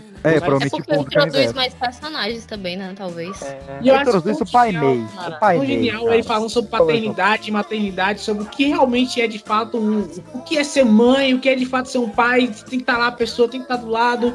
Né, o- e- e isso é incrível, cara. Eu acho esse filme, esse filme lindo e poético, sabe? A parte 2 ela é muito boa, eu acho ela também muito subestimada, claro, né? Claro, pra Tarantino mim é um é meio difícil é subestimado, mas, mas eu, acho ela, eu acho a parte 2 muito boa, cara. Eu acho É, que o 2, eu acho que ele é um filme intimista. É um filme é, eu ia que falar você, isso agora você. consegue É. entrar melhor na psique dos personagens. Todos eles. Você con- consegue conhecer um pouco melhor do próprio Pai Mei que aparece nesse filme, ou conhece é, um pouco melhor da, da própria Beatrix. Você, a Até do Diane Bill. Driver, Até do do. Bud, todos eles. É, o Bill, deixei pra falar por último, porque, cara, que personagem incrível. Que ele é, é, seria muito fácil chegar aqui e falar, putz, o Bill é um dos melhores vilões do cinema, um grande vilão. Mas ele não é só um vilão. Ele é um personagem muito complexo. Ele é o muito cheio de punheteiro também. Você Não. esquece o que ele fez no final do é, filme. é, Você é, esquece o que ele fez no começo, né? Você É. entende que no final do filme o porquê que dói pra Beatrix matar ele. Uhum. Chega no final do filme, você não quer que o Bill Sim. morra. E você lembra É. que ele atirou na cabeça da mulher grávida. Mas você não quer que o cara morra. Porque o desgraçado é muito adorável, cara. Isso é uma merda. Você chora junto com, com a- quando ele morre. Você chora Não, junto. e, e eu acho incrível É, como, é só- como ele mostra que não consegue mesmo tudo, estragar a sua ideia do vilão, né? Uhum. Não, e mesmo É. tudo aquilo que ele fez, ela ainda sente, nem que seja, sabe, Cara, ele foi uma boa pessoa, tá ligado? E, E, e você- isso eu acho muito louco do, do, do- filme. Você consegue perceber pela atuação também da, da atriz, né? Você fala, cara, que cena foda, cara. Puta que E aí, pariu. e aí você vê o quanto a construção do filme é genial. Porque se você vai explicar ou tentar apresentar Kill Bill pra uma pessoa e falar é um filme de vingança, ele não é um filme de vingança. Sim. Porque a relação entre a Beatrix e o Bill, ela é muito mais complexa do que vin- vingança simplesmente. ela tem um, a, a vingança é só um contexto onde essa coisa vai ser desenvolvida. E só pra fazer uma pequena discordância do, do PX, pra mim esse filme não termina com Malaguena Salerosa. Ele termina com Good Night Moon. Essa música tá na minha cabeça sempre. Escuto quatro dias. Cara, é isso aí, velho. Tarantino é, é arte, irmãos. Todo mundo É aqui. isso aí. Bater palmas pra esse cara, cara. O cara com poucos filmes, o cara consegue. O cara consegue fazer esses filmaços em seguida, cara. Olha, eu acho que a gente não vai chegar lá, não, viu, cara? que porra. Será que vem aí uma parte 2? Vem aí, Eu- vem eu aí, vem aí. Eu posso abrir uma É. polêmica aqui? Eu posso abrir uma polêmica? Manda. Mas- Agora, peraí, peraí, peraí, peraí. Agora, editor, é um momento que você vai cortar e vai colocar a música do Kill, do Kill Bill 2.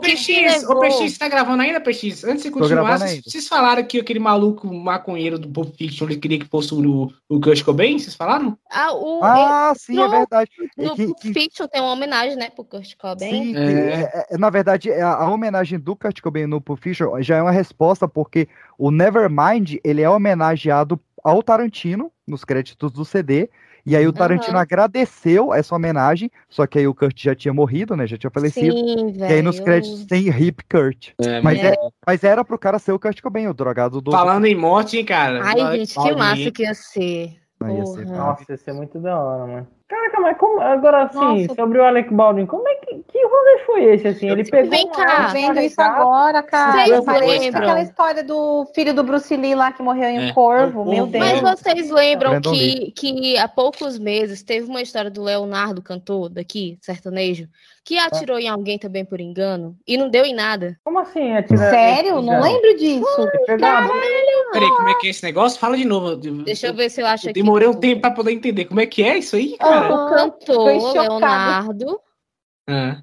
de daqui, né, de, de Eu só- eu- sertanejo, eu só ele vi- atirou em uma pessoa por engano, um Eu funcionário só vi, dele. eu só, não, o que eu vi aqui é, é que o assessor dele morreu de um tiro. Isso. Mas que não, mas não vi aqui que foi o Leonardo, não. Como é que você Não atira em saiu alguém por o engano? Você Meu mira a arma, Deus, puxa o gente, gatilho pro what puta que pariu.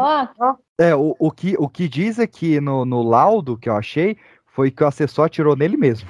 sem Ah, tá querer. bom. Ah, é claro. tá. Ele Tá atirou bom. nele. Opa, vou brincar aqui Então com tá. a minha e botar na minha cabeça, né? cabeça aqui. Olha que legal, hein? Toma. ó o laudo, ó. Ah, tem, O- tem, tem outro negócio sobre tiro que a gente não falou, não sei se tu sabe, PX, que o, o ator que faz o pai do Clarence, esqueci o nome dele agora, que ele que tava desconfortável de ficar com a arma perto da cabeça, aí o diretor foi lá pra dizer, não, é seguro, e o cartucho de festim tava na arma e ele desmaiou do tiro. Meu Caralho. Deus, sério. Eu sabia Cara, cara, nego, nego tem que parar de ficar usando bala de festim e comprar bala de arma de chocolate, velho. Não resolve, Cara, resolve que isso, não. ódio. Não, hoje em dia tem o povo, velho. Faz tudo na pós, velho. Não, tirando sangue também não dá. Sim, faz tudo na porta. É porque antes era Não, a maioria. É, É. então. Hoje em dia não tem muita Que necessidade, susto. né? Pô, mas o cara morrer, A a, gente- mulher morrer com tiro de. Não, cara, isso tem coisa Gente, errada que nesse negócio aí, triste, velho. né? Não, e, tem, a família, e a família Baldwin já é cheia dessas coisas, né? É mesmo, hein? Tem, tem BO, tem BO. Isso, inclusive, daria um filme. O, o, Exclusive. um, assassino Tarantinesco. né? usou um filme pra matar a atriz. Caralho. Poderia ser dirigido, velho. inclusive, pelo Tarantino, hein? Ó, o roteiro tá aí, ó. Você pode me Olha aí, achamos o décimo filme do cara.